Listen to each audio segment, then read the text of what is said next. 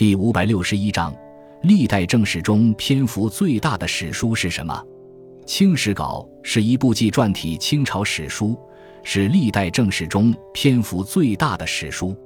它是一九一四年北洋政府召集赵二训等六十余位当时文史专家共同编修的。一九一二年史初稿已成，但杂乱无序，后重定，于一九二七年刊印。但那时此书尚未完成修订，故仿《明史稿》先例，取名为《清史稿》。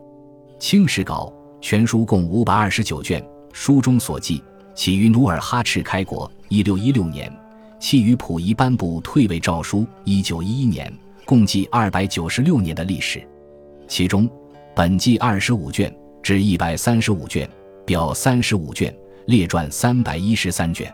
书中所采资料大都是出自清代官方文献，并主要参考了清代历朝的实录以及其他一些志传等史料，保留了很多史料。但是，此书缺陷颇多。